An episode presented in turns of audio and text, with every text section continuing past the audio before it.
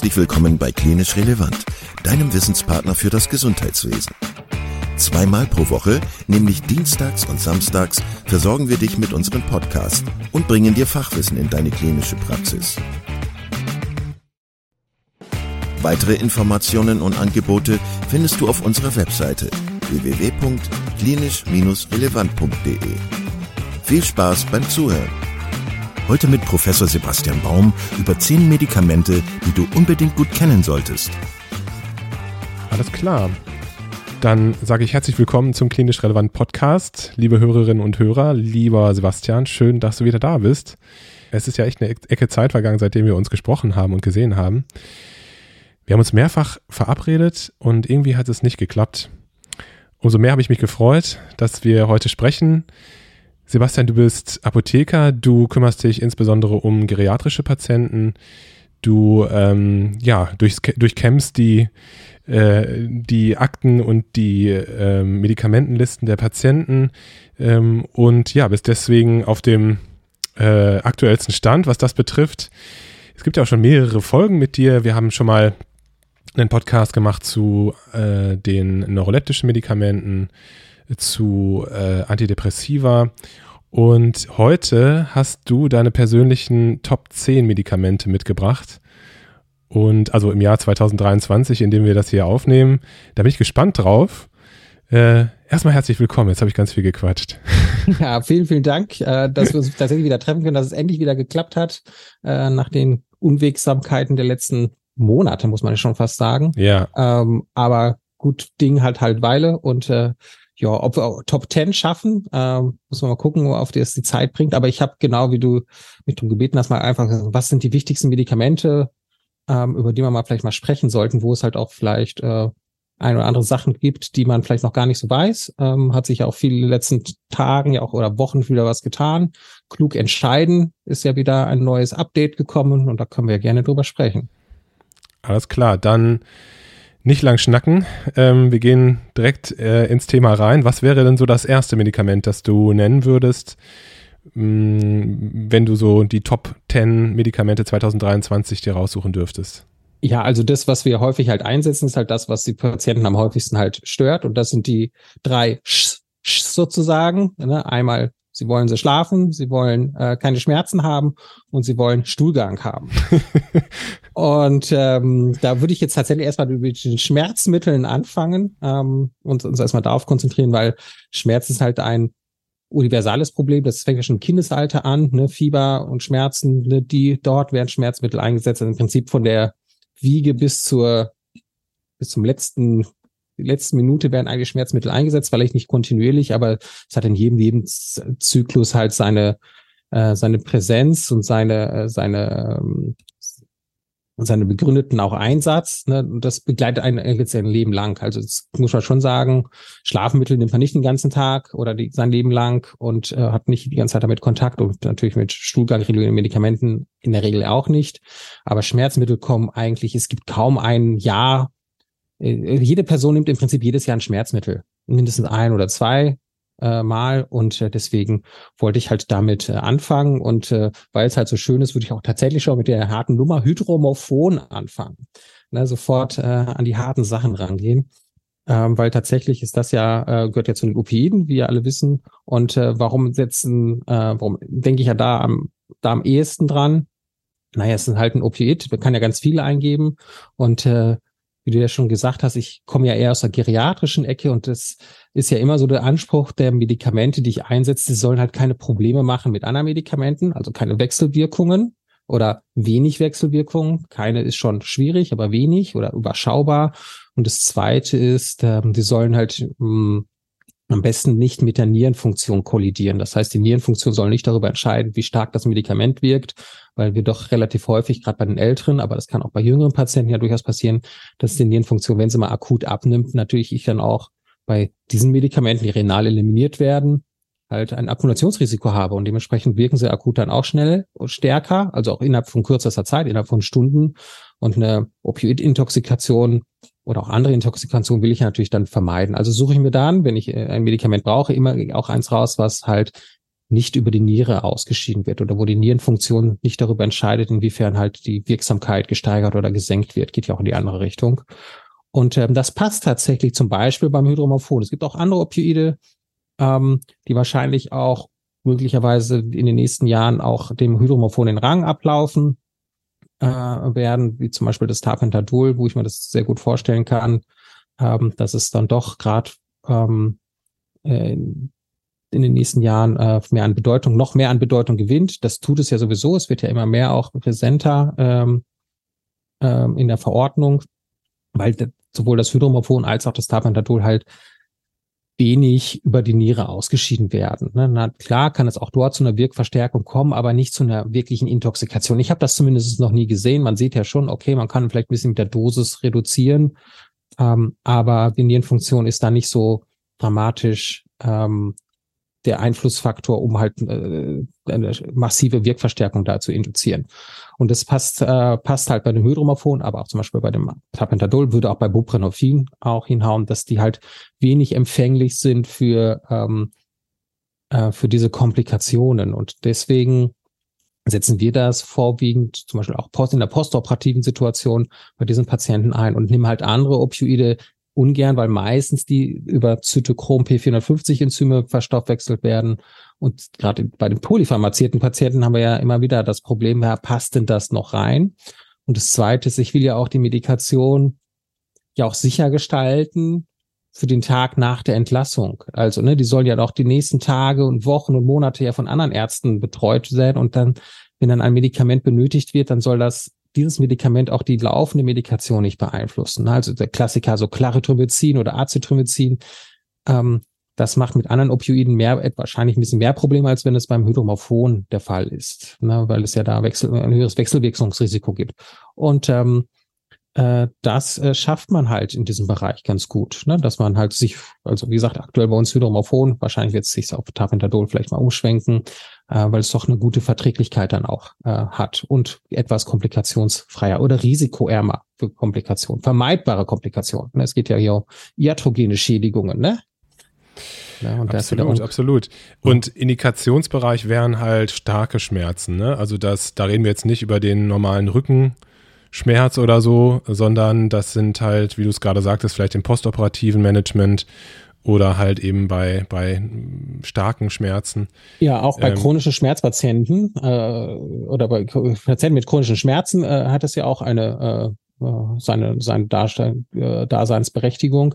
Und muss man natürlich schon sagen, naja gut, brauchen immer alle so viel, so viel Opioide. Das ist ja irgendwann mit der Zeit ja eskaliert, dass die dann wirklich hohe Dosen nehmen von zweimal 32 Milligramm Hydromorphon Tagesdosis wo, wenn einer von uns das bekommt, direkt wahrscheinlich gar nicht mehr atmen würde. Ähm, aber die sind halt darauf äh, gewöhnt und da ähm, findet man auch die Opioide sehr, sehr häufig. Also ne, wir haben ja auch eine äh, multimodale Schmerz, äh, stationäre Schmerztherapie, die wir durchführen und da kommen eigentlich fast alle auch mit Opioiden werden sie aufgenommen und auch viele werden auch mit Opioiden wieder äh, entlassen. Zwar nicht immer mit, mit den gleichen und nicht mehr in der gleichen Dosierung, meistens auch weniger. Ähm, aber äh, da finden wir das ganz häufig. Und die chronischen Schmerzen oder die Patienten mit chronischen Schmerzen, der Anteil nimmt ja zu, muss man ja sagen. Das ist ja auch ein wachsendes, eine wachsende Population. Bevor wir zum zweiten Medikament kommen, das du ansprechen möchtest, kannst du noch mal ganz kurz das Tapentadol charakterisieren, weil das unterscheidet sich ja schon ein bisschen vom Hydromorphon, ähm, so was den Wirkmechanismus und die Komponenten betrifft, oder? Ja, genau. Also das, das äh, Tapentadol hat noch eine zusätzliche Noradrenalin-Reuptake-Inhibitionsaktivität, sage ich mal. Ne? Also dass äh, das äh, Noradrenalin-Reuptake-Inhibitorische Eigenschaften mit dabei sind. Und äh, das ähm, ist natürlich bei neuropathischen Schmerzen kann das von Vorteil sein, weil gerade bei diesen Patienten ja häufig ja auch ähm, Antiepileptikum wie Pregabalin oder auch Gabapentin eingesetzt werden wird als koenergetischen äh, koenergetische Komponente und das hat das Tapentadol schon mit drin. Ähm, man muss schon sagen, man schafft es jetzt nicht auf die Antiepileptika in dem Zuge zu verzichten, aber man kann die Dosis reduzieren. Und da haben wir ja ähm, äh, das das schafft man doch tatsächlich des Öfteren, dass man halt weniger von den anderen Medikamenten braucht in der Dosis, dass man dann nicht so hoch reinsteigern, sich reinsteigern muss, sondern dass man auf einem niedrigen Level bleibt, beziehungsweise teilweise ist man sogar schafft, wenn man jetzt, ich sage jetzt mal, einen Patienten mit einem Opioid und einem Antiepileptikum behandelt und man wechselt auf das Tapentadol, äh, hat man auch ein, eine gute Chance, tatsächlich die Antiepileptika in der Dosis dann wieder zu reduzieren in dem Zuge, ohne dass der Patient da einen Nachteil durch hat, was die Schmerzempfinden, das Schmerzempfinden betrifft, sondern tatsächlich ihm sogar damit geholfen wird. Und das ist ja immer ganz schön, wenn ich Medikamente einsetze, äh, nicht in der höchsten Dosierung, weil das kennen wir ja alle, ne, je höher die Dosierung ist, desto höher ist die Wahrscheinlichkeit für Nebenwirkungen, desto ausgeprägter sind dann diese auch. Ne, je höher die Dosierung gesteigert wird bei den meisten, in den meisten Fällen. Und so könnte man äh, zwei Fliegen mit einer Klappe schlagen. Ne? Wie gesagt, einen kompletten Verzicht kriegt man nicht, sicherlich immer nicht immer hin, aber durchaus eine Dosisminderung ist im Bereich des Machbaren. Nachteilig ist, man schafft es häufig nicht bei den Tapentadol wirklich in die höchsten Dosierungen hochzukommen. Also da ist dann das Hydromorphon dann doch bei den stärksten Schmerzen kommt man nicht so ans Limit. Das schafft man eher beim Tapentadol, dass er irgendwann mal sozusagen eine Art Ceiling-Effekt erreicht, dass man trotz Wirksteigerung eigentlich oder Dosissteigerung keine Wirk Wirk stärkere Wirksamkeit erreicht. Und das würde man dann mit dem potenteren wie ähm, Hydromorphon äh, durchaus hinbekommen. Verstanden. Also äh, Punkt eins wäre das, oder Platz eins wäre das Hydromorphon, jetzt ohne eine Rangliste zu machen, sondern das war jetzt das erste Medikament, das du vorgestellt hast. Hydromorphon in Klammern Tapentadol. Was wäre das zweite Medikament? Ja, ich würde tatsächlich noch in der Schmerz, äh, im Schmerzbereich äh, bleiben. Ähm, das ist, sind NSAR, beziehungsweise jetzt da das Ibuprofen. Warum das Ibuprofen? Ähm, Ibuprofen ähm, hat ein Vorteil gegenüber zum Beispiel dem Diclofenac, was ja ganz gerne ja auch vor allen Dingen früher verschrieben worden ist und immer noch einen sehr hohen Anteil hat. Das hat zu viele Kontraindikationen. Ja, das mag bei jungen Patienten alles kein Problem sein. Das ist auch richtig so.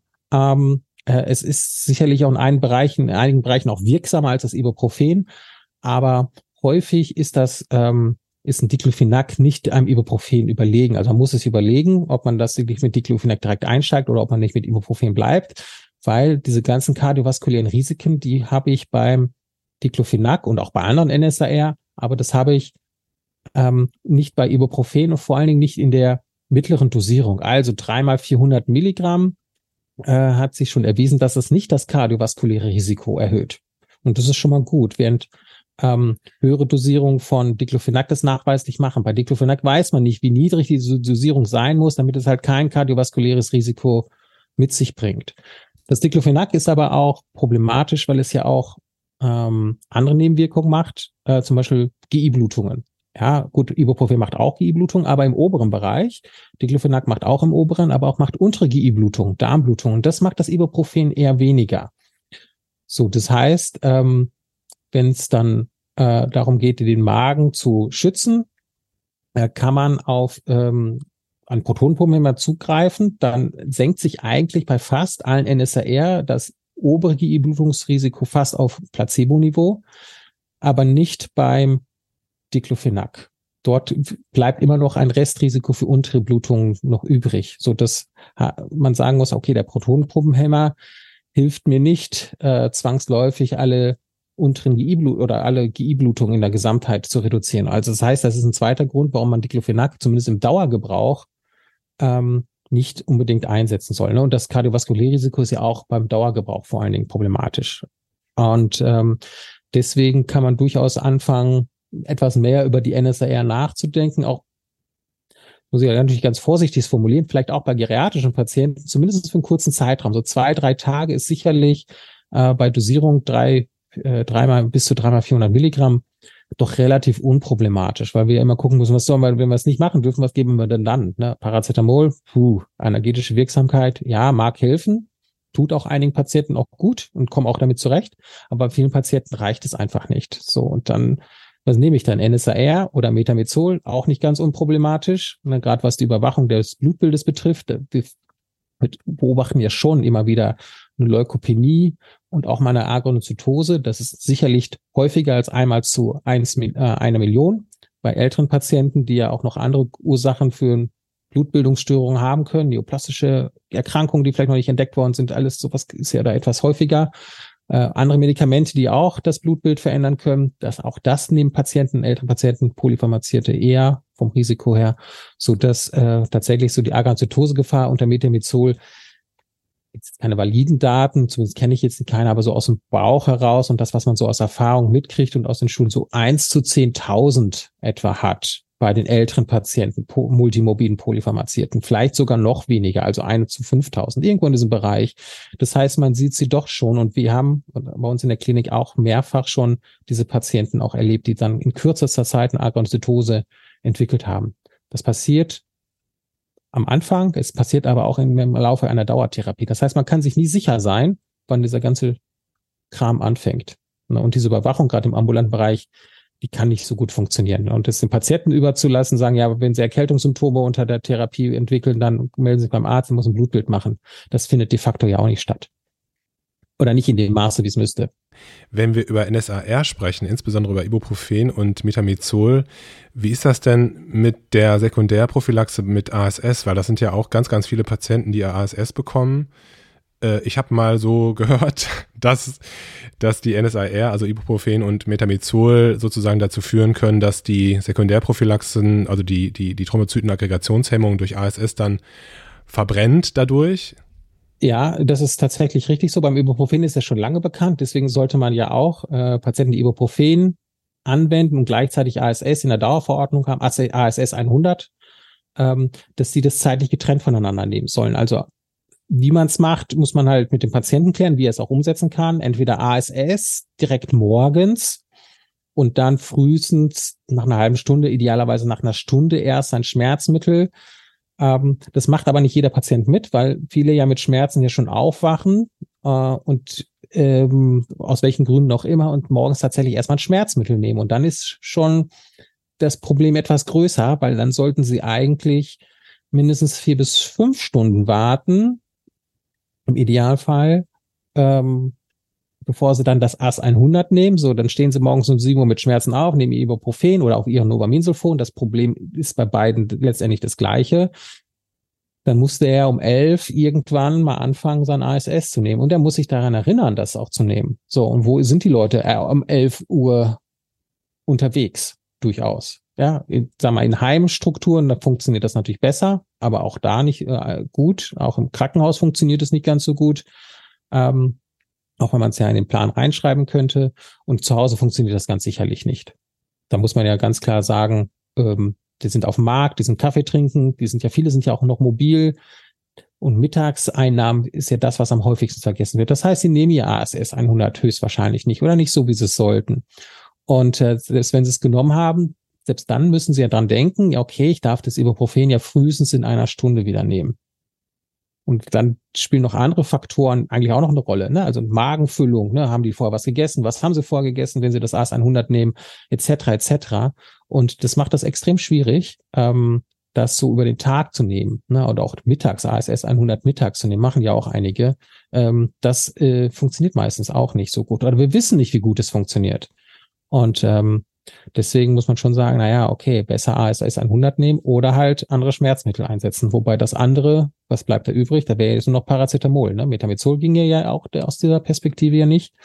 Und NSAR gehen nicht. Also Paracetamol oder ein Opioid. Und damit würden wir jetzt nicht alle plötzlich mit Opioiden zu pflastern, nur damit das ASS sicher wirkt. Da kommen wir ja nicht in ein besseres. Das heißt, ähm, für das Metamizol gilt das auch. Genau, gilt es auch. Das ist jetzt noch nicht so lange evident, ne? da muss man lange warten, aber jetzt hat ja auch die PRAC oh, vor zwei Jahren, ne, das ist ja die Pharmakovigilanz Center der EMA, der Arzneimittelbehörde der EU, ja auch äh, Stellung dazu genommen und haben gesagt, ja, das ist ein klinisch relevantes Problem, was durch eine zeitlich getrennte Einnahme wohl zu beheben sei. Auch da bin ich, äh, gibt es schon die ersten kritischen ähm, an Einwürfe, ob das tatsächlich diese zeitliche Trennung tatsächlich auch ausreichend ist, weil die Leute nehmen ja vom Einnahmeintervall Metamizol doch häufiger als das äh, Ibuprofen. Ibuprofen ist meist so zwei bis dreimal am Tag, äh, Novaminsulfon meistens viermal am Tag und dann wann packe ich denn da das ASS noch rein? Ne? Also das äh, äh, das wird schon schwierig, ne? im, im Laufe des Tages tatsächlich sinnvoll das AS 100 rein zu, einzusetzen. Und äh, das macht selbst in der Klinik ist es schon eigentlich schwierig, das zu machen. Ne? Und noch ist man sehr pragmatisch und sagt, na ja, wir teilen das zumindest irgendwie so ein bisschen getrennt. Dann haben wir zumindest ein bisschen getrennt, aber so ein bisschen weiß nicht, ob das bisschen reicht. Aber ich find, bin froh, dass wir darüber gesprochen haben, weil ich glaube nicht, dass das allen so geläufig ist und dass das wirklich auch immer Niederschlag findet in den Plänen. Insofern, ähm, ja, danke, dass du da drüber gesprochen hast. Platz drei. Ja, Platz drei. Ähm, ja, wenn wir über NSR sprechen, müssen wir über Protonenpumpenhämmer sprechen. Einverstanden. Ja. Und ähm, so gehört ja eigentlich, es ist ja allen bekannt, okay, nimmt jemand äh, äh, ein NSR, muss ein Protonenpumpenhämmer rein. Das ist ja der Magenschutz und früher hat ja eigentlich, also früher als ich angefangen habe, äh, in der Klinik zu arbeiten, Mitte der 2000er, hatte eigentlich jeder geriatrische Patient einen Magenschutz drin, allein schon mit der Argumentation, fünf Medikamente oder sechs, sieben, das ist ja Gift für den Magen, das ist ja schädlich, also brauche ich Magenschutz und das klingt ja so positiv. Und ähm, dass der Magenschutz klar auch den Magen schützt, aber auch vieles andere nicht schützt, sondern eher schädigt, ähm, das war damals noch nicht so klar, aber das ist mittlerweile klar geworden.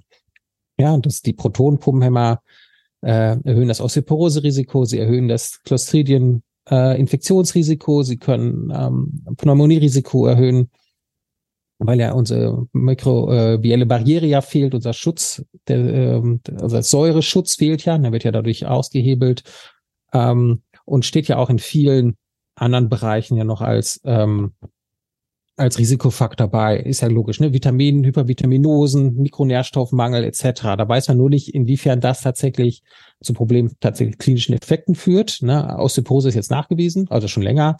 Äh, ob dadurch ein Eisenmangel ausgelöst, auslösbar ist, kein, weiß man nicht. Ne? Vitamin B12, das ist auch nachgewiesen. Folsäure ist auch noch, steht auf Schwammen, äh, schwammigen ähm, ähm, Daten, ob das auch Folsäuremangel auslösen kann. Aber es ist ja schon klar, dass es Effekte hat. Ähm, was es nicht mehr macht, das muss man ganz klar nochmal sagen, weil das geistert auch immer wieder rum, ob Protonenpumpenhämmer eine Demenz fördern. Und das tun sie nicht. Ja, da gibt es eine sehr schöne Studie, äh, die das zeigte und hat dann festgestellt, na ja, wenn man das die Studie ordentlich machen würde, äh, dann gibt es nämlich den gegenteiligen Effekt sogar. Ähm, oder beziehungsweise kommt man ziemlich, das haben nämlich den, die Amerikaner gemacht, also es, äh, ich glaube, eine deutsche Studie war, dass sie gezeigt hat, okay, das Demenzrisiko erhöht sich durch die Protonenpuppen äh, Einnahme und äh, nachdem man die Störgrößen ordentlich rausgearbeitet, rausgenommen hat, und das haben die Amerikaner gemacht, dann hat sich gezeigt, dass es halt nicht die Demenz fördert, sondern eigentlich haben sogar den umgekehrten Effekt gezeigt, sogar, dass es sogar weniger Demenzen gibt, wenn man Protonenpumpen nimmt. Das haben die aber nicht so reingeschrieben. Und auch, das war auch nicht das Ziel der Untersuchung. Sie wollten halt nur zeigen, dass es halt nicht äh, die Demenzen fördert. Aber wo haben denn die Protonenpumpenhämmer seine Berechtigung oder ihre Berechtigung? Und ähm, wo würdest du sagen, wo würdest du die einsetzen? Also vor allem zeitlich äh, äh, begrenzt, meine ich jetzt. Ja, also bei den Protonenpumpen muss man ja auf verschiedene Sachen erstmal machen. Erstmal müssen wir wissen, ob wir überhaupt eine Indikation dafür haben. Ja, und ganz häufig haben wir sie tatsächlich nicht so. Und dann stellt sich mir die Frage, wann, was ist die Indikation? Ist die alleinige NSAR-Einnahme eine Indikation? Da muss man sagen, höchstwahrscheinlich nicht. Ja, auch die, die Internisten haben ja durch die Publikation klug entscheiden, das ist jetzt ein paar Tage her, sage ich jetzt mal, ähm, äh, das ist in diesem Monat, haben sie es, glaube ich, rausgebracht. Das ist noch ganz frisch, die auch ganz klipp und klar gesagt haben, also die NSA, alleinige NSAR-Einnahme ist kein Grund für einen Protonenpumpenhämmer. Das haben wir vorher schon gewusst, dass die, die kurzfristig das einnehmen für ein paar Tage, brauchen es definitiv nicht, ne? Fünf, sechs Tage. So, jetzt ist die Frage, was müssen die denn noch alles machen, damit sie denn endlich ihren Protonenpumpenhämmer bekommen? Und da muss man sagen, okay, AS 100 plus NSAR, das wäre eine Indikation.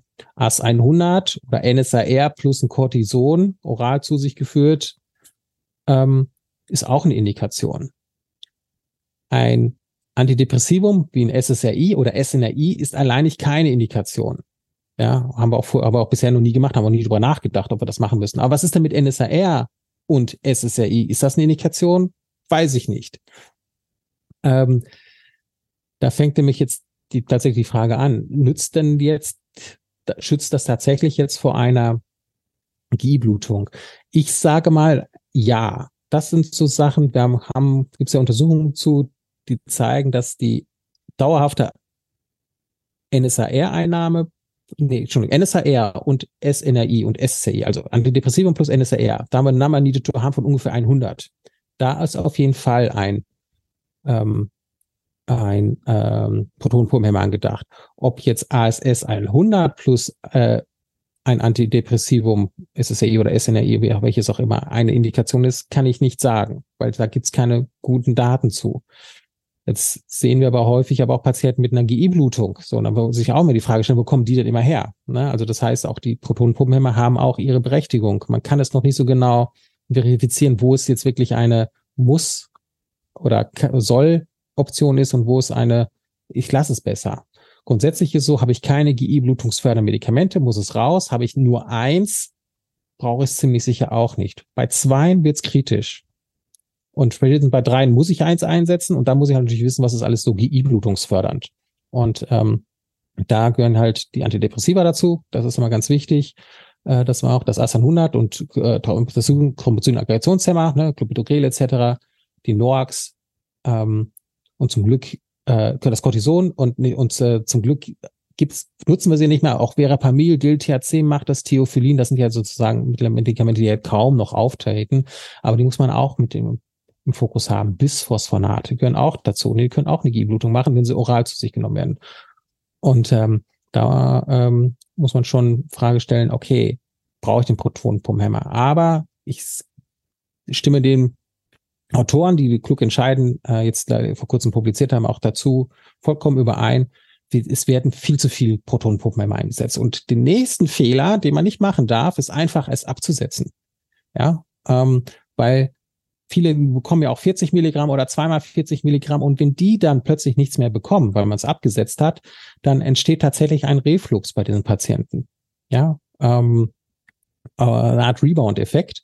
Und dann beschweren sie sich. Und dann ist es natürlich auch für den Arzt eine Argumentation, aber er sagt doch, er hat Sodbrennen und es kommt ihm hoch. Und deswegen brauche ich den Protonenfilmer, weil er die Symptomatik zeigt. Aber er zeigt die Symptomatik wegen dem falschen sogenannten Deep Prescribing. Ne? Das müsste tatsächlich alle vier bis acht Wochen eine Dosisreduktion stattfinden. Und ähm, also die, etwa nach ungefähr eine Halbierung. Das heißt, ne, zweimal 40, dann einmal 40, dann einmal 20. Bei manchen klappt das dann direkt abzusetzen, aber es gibt ja auch eine 10 Milligramm Omeprazol, dann jedenfalls über diesen Zwischenschritt. Und dann kann man das ausschleichen. Und dann beschwert sich auch der Patient nicht, dass er Symptome plötzlich äh, entwickelt. Und ähm, da gibt es auch eine schöne äh, Seite von, ich glaube, das sind die Kanadier, deprescribing.org, glaube ich, heißt es. Äh, da kann man sich bei verschiedenen Medikamenten sowieso mal angucken, wie man Medikamente richtig absetzt. Ne? Bei Bands ist es ja klar, da müssen wir entwöhnen, aber viele andere Medikamente können wir auch nicht einfach so absetzen. Wow, auch das, das muss gekonnt sein. Das muss ja, ja, sein. total, total gut. Die Seite kenne ich noch nicht und ich wusste auch nicht, dass man, ähm, dass, äh, dass man die ähm, in einer Protonenpumpenhemmer, dass man die ausschleichen muss. Das war mir nicht bewusst. Obwohl mein Eindruck im klinischen Alltag ist, dass äh, alle einfach Protonenpumpenhemmer bekommen, ohne dass immer eine klare Indikation da ist. Ähm, also gut, dass wir darüber gesprochen haben. Jetzt haben wir zwei Schmerzmedikamente besprochen und einen äh, Protonenpumpenhemmer. In welche Richtung stoßen wir jetzt vor? Ich will nur eine Ergänzung zum Protonenpumpenhemmer nehmen, weil das finden wir auch häufiger. Wann ist der beste Zeitpunkt, das einzunehmen? Morgens oder abends?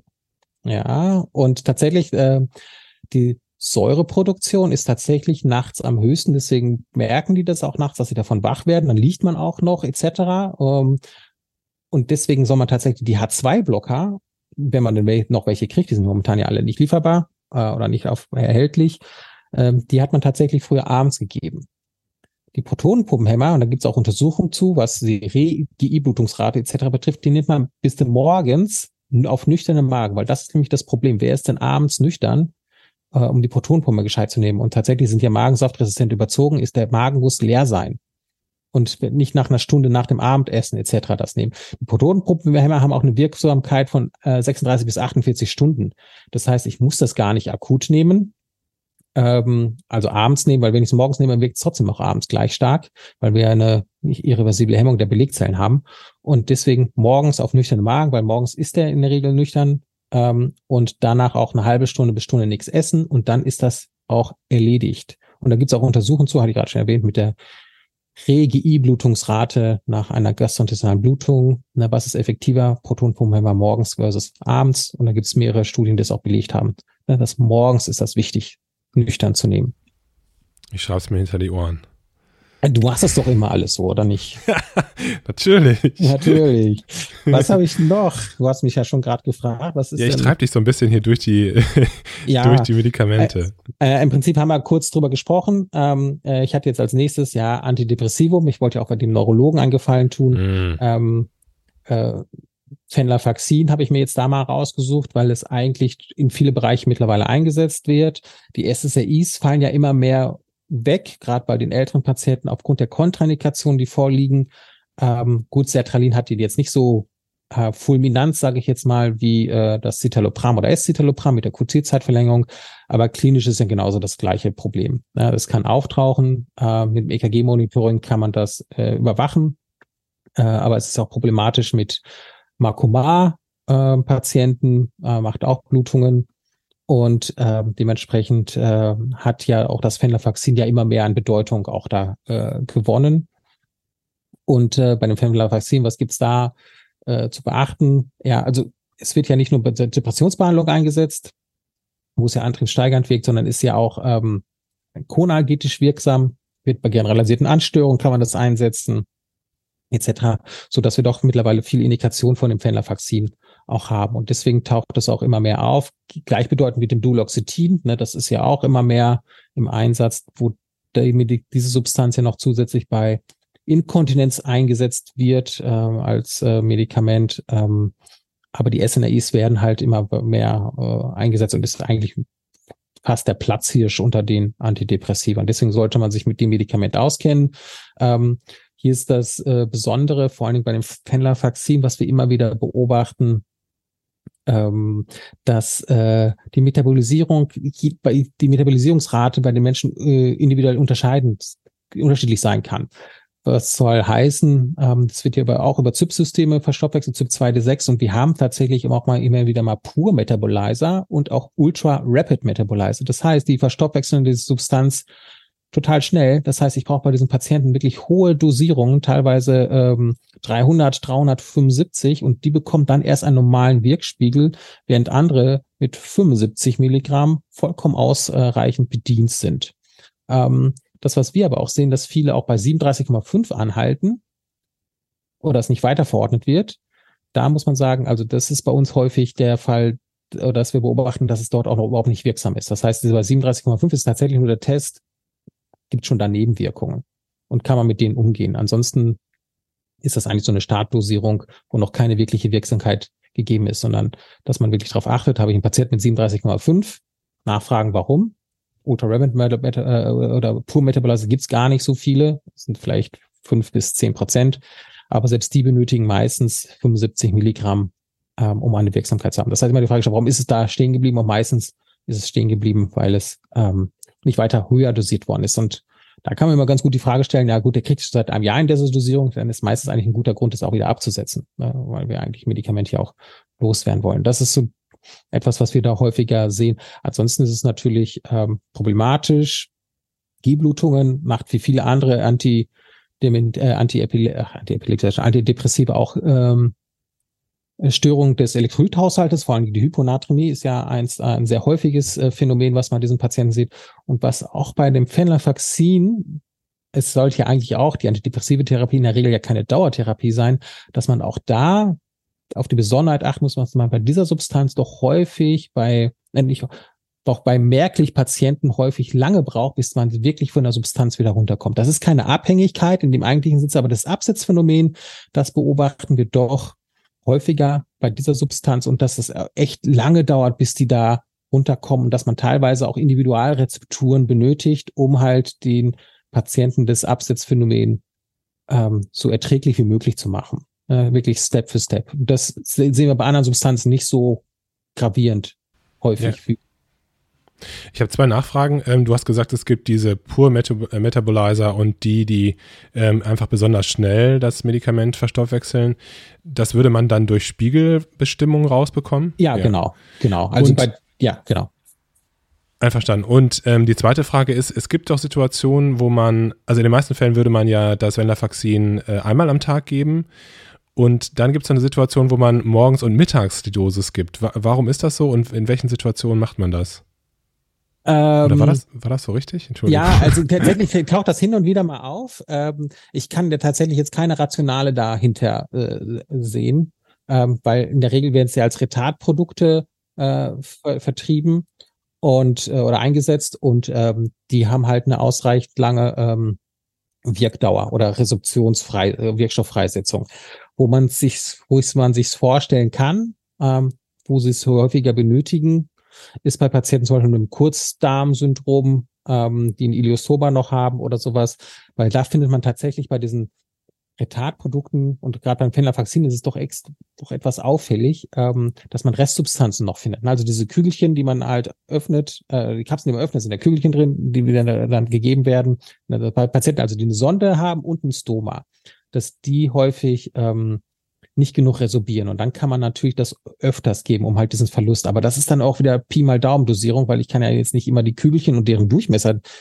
abwägen und messen, wie viel tatsächlich resorbiert worden ist. Ne? Das kann man höchstens über Spiegelstimmung machen, wobei die auch wenig aussagekräftig ist, weil der Patient resorbiert ja nicht jeden Tag immer gleich, gerade bei diesen Erkrankungen. Ne? Ähm, da kann ich mir aber vorstellen, da kann es seine Berechtigung haben. Aber eigentlich ähm, macht es wenig Sinn, das aufzuteilen. Einverstanden. Ja, danke, dass du auch ein psychiatrisch-neurologisches Medikament dazu genommen hast. ja, aber ich würde tatsächlich wieder zurück ähm, in dein, dein Wohlfühl-Komfortzone verlassen und in die inne, innere Abteilung mal gehen. Und die haben wir ja noch gar nicht gesprochen. Hier war das Lernen, also gerne. Und ähm, da gibt's natürlich ganz viele Medikamente, die von besonderer Bedeutung sind. Ich habe jetzt einfach mal das Ramipril genommen, weil eigentlich, wenn ein Patient bei uns aufgenommen wird und ich sehe kein ACE oder kein Satan, dann werde ich schon stutzig, weil warum hatten die das nicht? Weil einfach die kardiovaskulären Erkrankungen halt so ähm, ähm, präsent sind im höheren Alter und auch bei Jüngeren. Und da ist ja immer die Frage so, was, was setzt sich denn da ein? Und ähm, ich habe mich halt fürs Ramipril entschieden, ähm, weil diese Substanz, es ist jetzt kein Alleinstellungsmerkmal, aber das wird nur einmal am Tag gegeben. Ne, das ist ein großer Vorteil von dem Ramipril. Natürlich andere, einige andere Anti äh, ACEMA machen das auch. Äh, Lisoneprid braucht man auch nur einmal am Tag äh, einsetzen. Bei den Satan gibt es auch Substanzen, die nur eine einmal tägliche Einnahme erforderlich machen. Die sind alle damit gleichbedeutend. Und ähm, das sind aber tatsächlich Substanzen, von denen die Patienten profitieren. Na, nicht nur bei der Blutdrucktherapie, ähm, sondern letztendlich auch bei der KAK, bei der Herzenssuffizienz, es ist nephroprotektiv etc so dass man schon sagen muss, man kann, wenn man halt kardiovaskuläre Erkrankung hat, eigentlich gar nicht früh genug damit anfangen, das einzunehmen.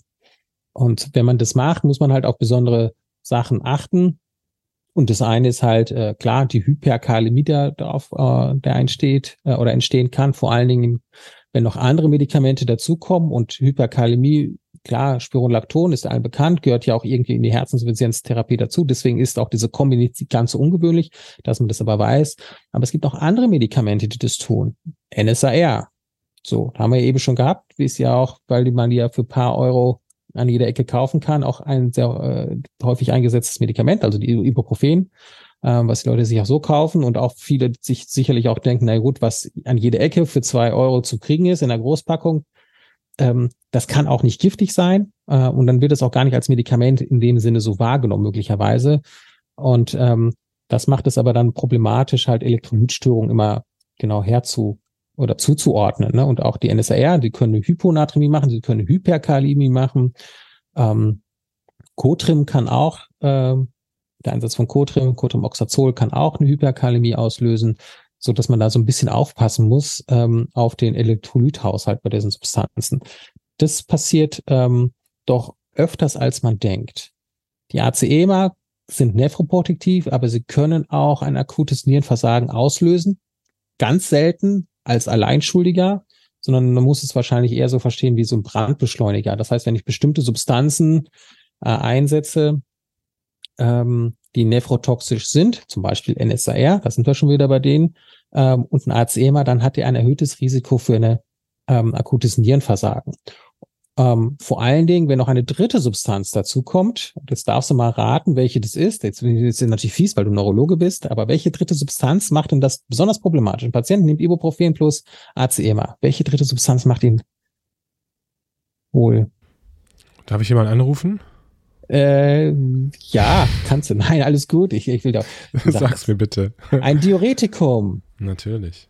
Ne? Ja, ne, genau. Jetzt, ne, selbst dann natürlich, ne, warum? Ne? Weil wir ja einmal den Elektrolythaushalt stören, weil wir natürlich auch ein Exikoserisiko erhöhen, äh, etc. Und tatsächlich, ne, die greift ja auch in die Nierenfunktion mit ein, direkt beziehungsweise indirekt.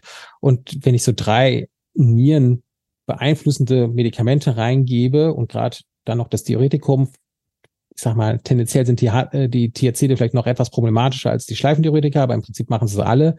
Ähm, dann habe ich natürlich ein hohes Risiko für akutes Nierenversagen. Und wenn der Patient vor allen Dingen eigentlich sozusagen den Quadruple Whammy, also das nennt man Triple Whammy, ne, die drei Substanzen, NSAR, ACEMA oder Satan und ein Diuretikum, das ist der Triple Whammy. Und wenn er halt den vierten oder fünften Schlag noch bekommt, dann hat er nicht so viel getrunken oder es ist, war zu heiß oder hat einen Infekt bekommen, ähm, dann haben die natürlich deutliche, äh, haben ein erhöhtes, deutlich erhöhtes Risiko für ein akutes Nierenversagen. Und jetzt haben wir noch die Glyphluzine, die in der Herzensinsuffizienztherapie ja jetzt auch eine große Rolle spielen. Ob die das Ganze noch, diese Situation besser machen, weil wir dann beim, ich weiß gar nicht, was nach dem Quadruppel kommt, ne, wenn wir die Exekose als vierten Schlag nehmen, der Glyphluzin als fünfte Schlag, äh, was nach dem Quadruppel kommt, quasi Quintuppel, äh, wie man es nennt, kann jemand den Kommentar schreiben, wenn es weiß, äh, mir auch wurscht, ähm, dass wir natürlich uns da nicht wundern dürfen, dass wir Nierenproblematiken häufiger finden äh, bei diesen Patienten. Und deswegen muss man halt bei den Diuretikern halt auch immer sich überlegen, brauche ich das Medikament in der Dauersituation? In der Akutsituation im Rahmen der dekompensierten Herzinsuffizienz, Erdödeme, Pleuragüsse, was auch immer, Aszitis im Rahmen der Leberzirrhose, dann hat das natürlich seinen Stellenwert. Dann muss ich das aber kontrolliert machen und tatsächlich auch kontrollieren. Das heißt, Elektrolyte, ne, auch das verschiebt ja Natrium und Kalium und auch die Nierenfunktion achten und rechtzeitig auch pausieren, dass das Kind nicht in den Brunnen fällt, wenn man so schön sagt. Ähm, deswegen steht auch die Diuretika bei mir auf der Therapie. Und dann ist mal die Frage, ja gut, wenn ich eins brauche, was setzt man am günstigsten ein? Vor allen Dingen in der Dauertherapie. Und ähm, was ist da unser Highlight? Tatsächlich haben wir uns erstmal auf Thorasemid geeinigt. Darf ich eine ganz kurze äh, Zwischenfrage stellen, weil ich liebe solche ähm, solche Begriffe. Du hast gesagt Triple Whammy. Wha Whammy. Whammy. Von Schlag. Was heißt Whammy? Wham heißt ah, Schlagen. Wham.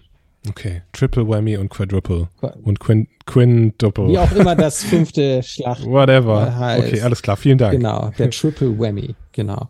Whammy. Ja. Mm.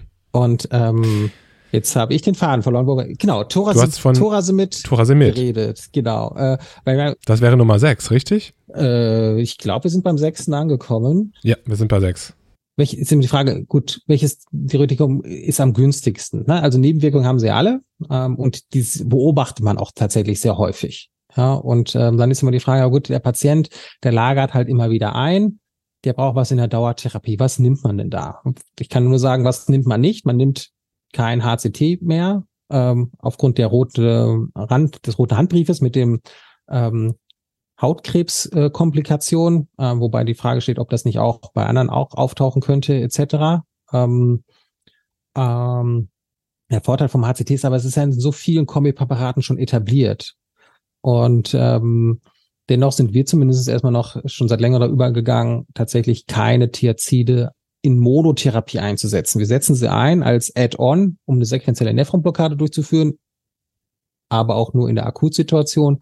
In der Dauertherapie da muss man sagen, sollte man wirklich tunlichst eine Kombination dieser Therapien vermeiden.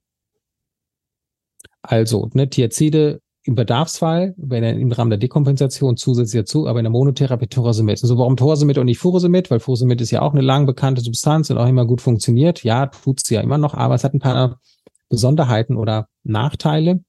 Einerseits äh, in der Dauertherapie ähm, flutet es doch schnell an und hat eine relativ kurze Wirksamkeit im Vergleich zum äh, Thorasemid. Und ähm, das kann tatsächlich mehr Blutdruckschwankungen machen. Und das Zweite ist ja auch so ein Lieblingsthema, es ist halt ein bisschen anticholinerg.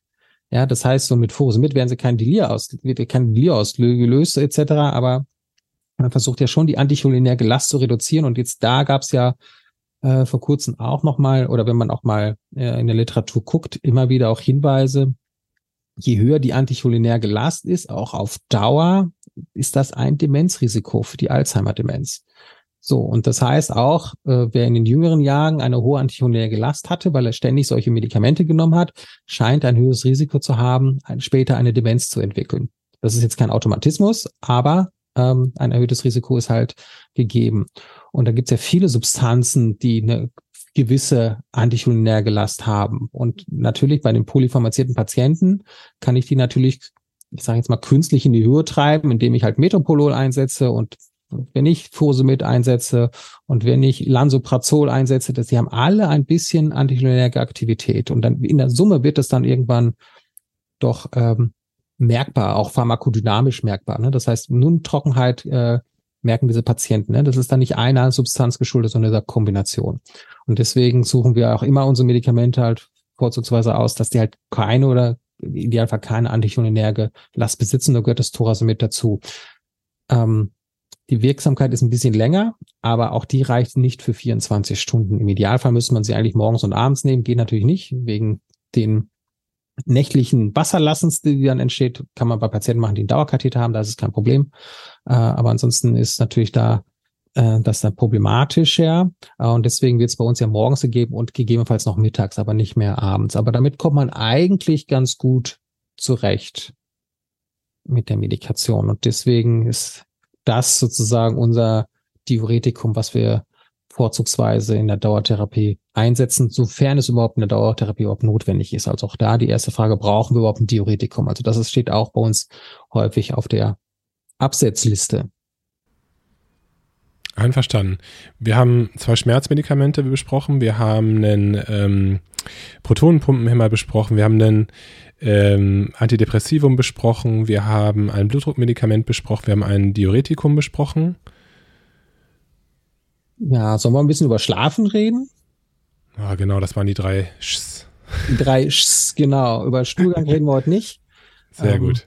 Aber übers Schlafen können wir sozusagen als, als Finale. So, das Schlafen ist ja sowieso schwierig im Krankenhaus. Ich gehe jetzt mal aus, sehe das jetzt im Krankenhausbereich. Natürlich ist es im ähm, niedergelassenen Sektor ja genauso, dass die Patienten ja nach Schlafmitteln fordern, vor allem die älteren Patienten, aber es trifft auch genug jüngere Patienten und man muss ja schon sagen, äh, obwohl ich jetzt nicht die letzten ak aktuellen Zahlen nicht nachgeguckt habe, aber das, was wir bei uns so sehen, der Benzodiazepin-Einsatz als Schlafmedikation hat doch in den letzten 20 Jahren doch erheblich zurückgenommen, ist zurückgegangen.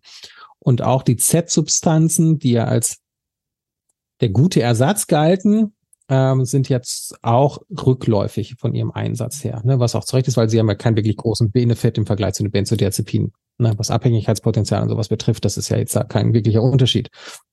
So, jetzt aber die Frage, so, der Patient kann nicht schlafen. Ne? Ich glaube, wenn ich im Krankenhaus liegen würde, würde ich auch nicht schlafen können, aus unterschiedlichen Gründen. So, und wenn ich da drei Wochen liege, äh, ist es natürlich schlecht, wenn ich drei Wochen nicht schlafen kann und nicht adäquat, aus welchen Gründen auch immer. So, das heißt, dieses, dieser Wunsch nach einer Schlafmedikation ist durchaus ja auch nachvollziehbar und so. Und jetzt ist die Frage, was nehmen wir denn da? Und tatsächlich habe ich hier keine gute Substanz rausgenommen. Ich habe ja gesagt, wir machen jetzt mal die Top 10, wo wir wahrscheinlich nur sieben schaffen. Ähm, haben wir schon vorher besprochen. Ähm, äh, was ist denn die, mein Lieblingsschlafmittel? Was würde ich persönlich einsetzen? Da können wir vielleicht mal da kann ich dich als Neurologen fragen. Ich muss ja nicht alles. Was wäre denn dein Lieblingsschlafmittel? Wenn du jetzt sagst, okay, du, du möchtest jetzt schlafen und du kannst jetzt alles nutzen, was würdest du nehmen? Also, was ich zumindest dann mal versuche, ist ähm, das Pipamperon oder das Melperon.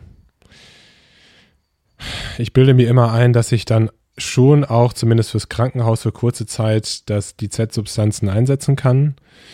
Ähm, das mache ich aber wirklich nur so, ne? Wenn die Patienten im Krankenhaus sind, wenn sie nach Hause gehen, aus dem Brief wird das dann gestrichen. Aber das wäre jetzt so meine spontane Antwort. Ähm, und ich finde also, das Melperon, Pipamperon, das funktioniert doch auch ganz gut. Ähm, manchmal, das habe ich auch von dir gelernt übrigens, äh, gibt man es einfach zu spät. Äh, das, da bin ich dir dankbar für den Tipp, dass man es ruhig ähm, am Abend geben muss und nicht erst, äh, äh bevor die Patienten oder wenn sie Patienten, wenn die Patienten erst schon im Bett sind. Ähm, Und manchmal mache ich es halt auch so, dass ich dann einfach eine abendliche Dosis gebe und eine nächtliche Dosis gebe. Das finde ich funktioniert ganz gut. Genau. Und das, so würde ich das auch aussehen. Ne? Pip Amperon und Melperon, das sind, weil sie halt auch in flüssiger Form äh, vorhanden sind. Ähm, man kann das sehr schön individuell dosieren für die Patienten. Und das ist ja auch so ein bisschen, na, ich komme jetzt aus dem Sauerland, ne, so ein Schnäpschen, ne, so wird's ja dann auch gereicht. Äh, da kann man auch den Münsterländer mitfangen äh, und den Norddeutschen wahrscheinlich noch ein bisschen mehr. Ähm, äh, das wird schon auch akzeptiert, ne, weil so eine Tablette schlucken, äh, gerade bei Patienten, die vielleicht auch, sagen wir, kognitiv nicht mehr ganz so fit sind, das machen die alle. Also ein Schnäpschen. Aber eine Tablette ist schon etwas schwieriger. Und tatsächlich mit den beiden Substanzen kommt man kurzfristig schon ganz gut in einer Akutsituation zurecht. Manchen kommen damit, denen reicht das nicht äh, oder haben tatsächlich dann doch noch einen Überhang, äh, trotz eigentlich korrekten Einnahmezeitpunkte. Ähm, da kann man durchaus auch mal über kurzwirksame Z-Substanzen auch nachdenken, weil die dann auch schon meistens wirklich wirksamer scheinen. Ähm, aber man kann ja auch erstmal klein anfangen. Ähm, wobei jetzt die große Frage ist, was heißt jetzt klein? Weil klein wäre ja Melatonin.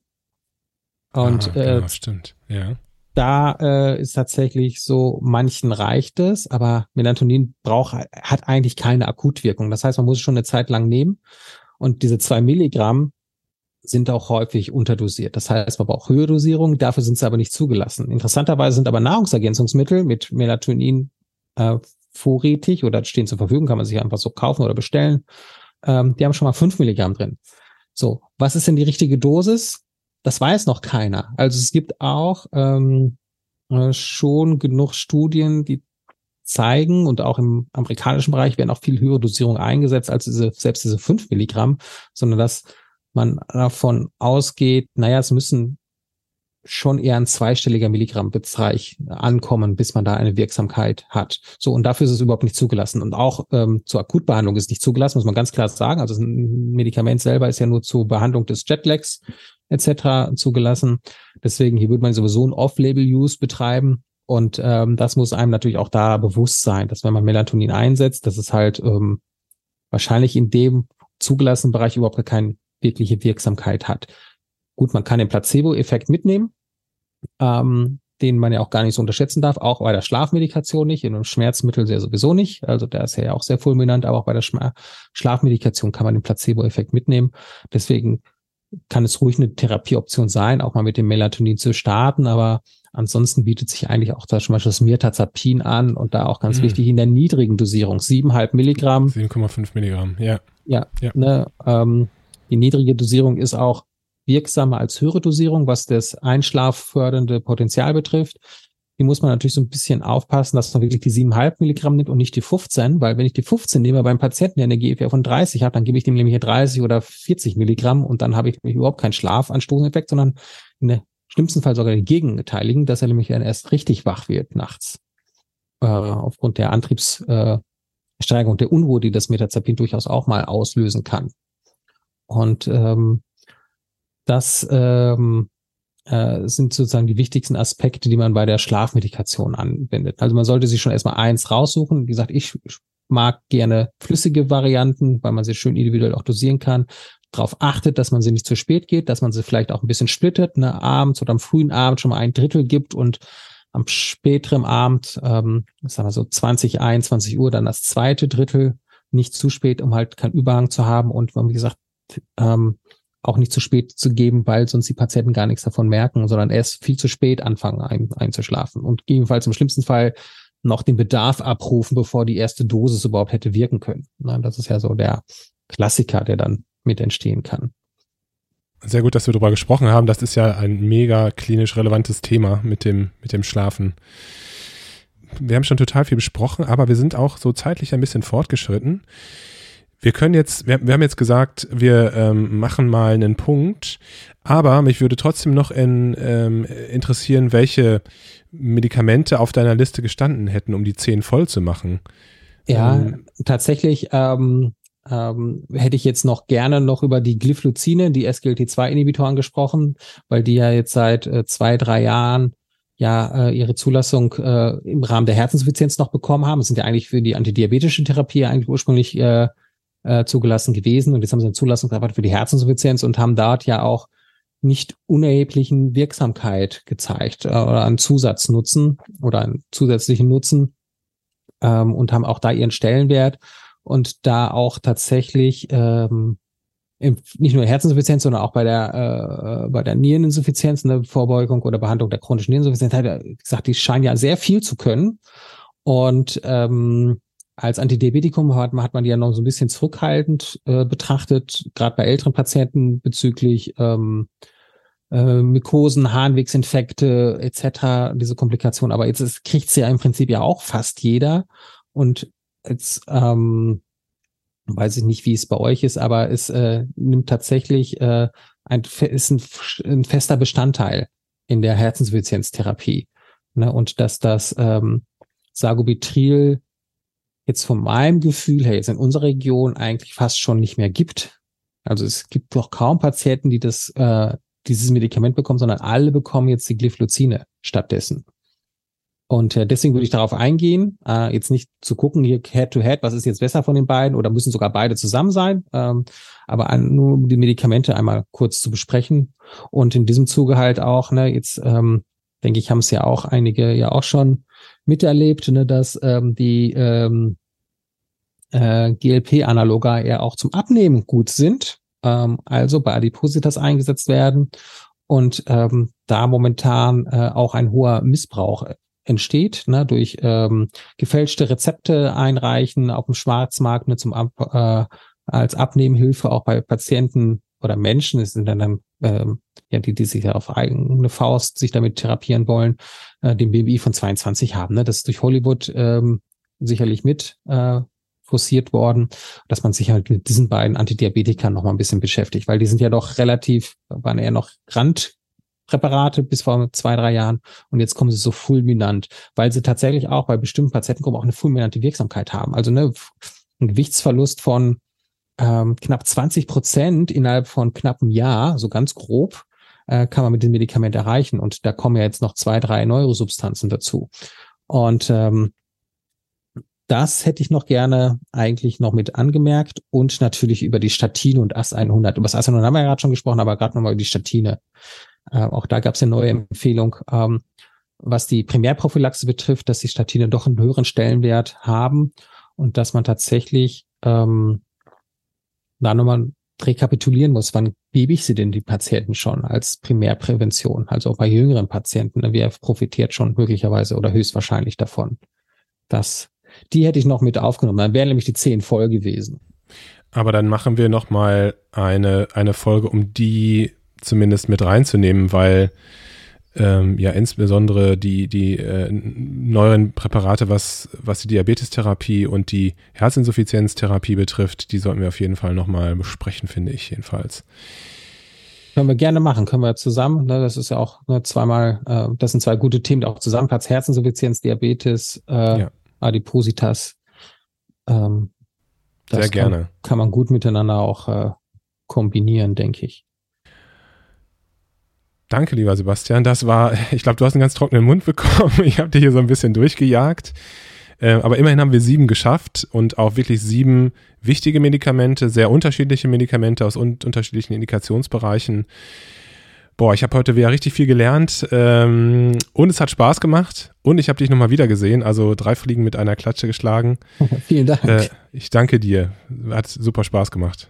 Ja, mir auch natürlich. Äh, wie gesagt, wir können, glaube ich, noch fünf Stunden uns unterhalten. Ähm, da steht fest. Äh, das machen wir jetzt auch gestückelt bestimmt nochmal und etwas Zeit, Zeit näher. Wir hatten ja auch sehr viel Spaß gemacht. Ähm, wie gesagt, man hätte noch viel mehr reden können, aber es wird ja auch langsam Zeit, ne, seine Schlafmedikamente rauszusuchen. ja, die Sonne geht hier so langsam unter. Vielen Dank, dass du heute wieder zugehört hast und unser Gast gewesen bist. Wir hoffen sehr, dass dir dieser Beitrag gefallen hat und du etwas für deinen klinischen Alltag mitnehmen konntest. Wenn dem so sein sollte, dann freuen wir uns sehr über eine positive Bewertung bei Apple Podcasts. Falls du Lust hast mitzumachen und es einen Themenbereich gibt, in dem du dich besonders gut auskennst, dann melde dich doch gerne unter kontakt@klinisch-relevant.de. Gleiches gilt, wenn du Themenvorschläge oder konstruktive Kritik für uns hast.